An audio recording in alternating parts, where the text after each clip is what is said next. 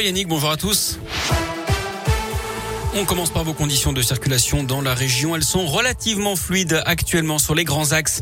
À une encore une journée pleine d'émotions aux assises de l'Isère à Grenoble alors que le procès de Nordal le Landais doit se terminer demain. Les avocats des parties civiles ont plaidé face à la cour toute la journée d'hier. Ils ont défendu les victimes et leurs proches essayant à chaque fois de bousculer l'accusé pour mieux obtenir la vérité. Car Nordal le Landais n'a pas vraiment changé de version depuis le début de son procès. Il n'a pas non plus donné beaucoup plus de détails sur cette terrible nuit du 27 août 2017 au cours de laquelle il avait enlevé puis tué la petite Maëlys, 8 ans. Son père, Joachim Desarrojo, était représenté par maître Laurent Boguet. Pendant sa plaidoirie, l'avocat s'est adressé directement à l'accusé, comme si c'était Maëlys qui lui parlait, mais une fois encore, sans effet. Je vois un mur d'indifférence, j'essaye euh, de le convoquer, j'essaye euh, de le replacer dans cette situation ultime où, euh, comme je le lui rappelle, il est le dernier regard que rencontre celui de, de Maëlys avant d'expirer son dernier soupir. Le moins qu'on puisse dire, c'est que ça ne le plonge pas effectivement dans une espèce de situation euh, émotionnelle qui ferait qu'on pourrait euh, voir poindre une larme. Il est, complètement bloqué par rapport à ça. Hein. Euh, c'est vraiment une personnalité totalement enquistée.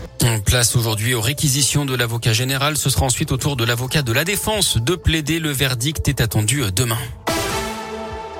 La situation sanitaire continue de s'améliorer en France. Moins de 100 000 nouveaux cas ces dernières 24 heures, une première depuis le 24 décembre dernier. Pour le président du conseil scientifique Jean-François Delfrécy, on est au début d'une nouvelle ère avec la circulation du virus qui va pouvoir être contrôlée. Nous sommes en train d'en finir avec Omicron, dit-il.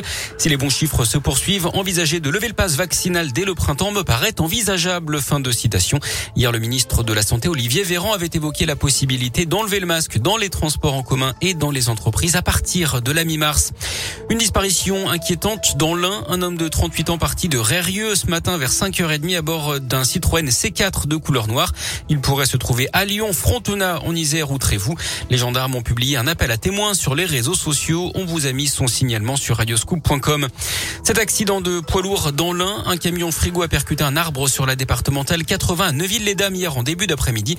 Le chauffeur incarcéré dans sa cabine a été héliporté à l'hôpital pour des examens de contrôle d'après le progrès. Si vous habitez dans le secteur, la route est barrée au moins jusqu'à midi, le temps de décharger le camion et de le remorquer. Des déviations sont mises en place dans le secteur. Et puis du sport avec les Jeux Olympiques d'hiver à Pékin. Il avait frôlé la mort il y a près de trois ans. Kevin Roland s'est qualifié ce matin pour la finale du half-pipe, c'est du ski freestyle. On retrouvera le porte-drapeau de l'équipe de France samedi matin pour une nouvelle chance de médaille.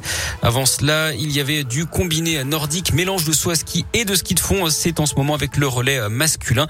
L'équipe de France est actuellement en lice. Et puis en basket, pas de miracle pour Vichy Clermont, club de Pro B qui s'est incliné face à l'Asvel en huitième de finale de la Coupe de France de basket hier. Merci.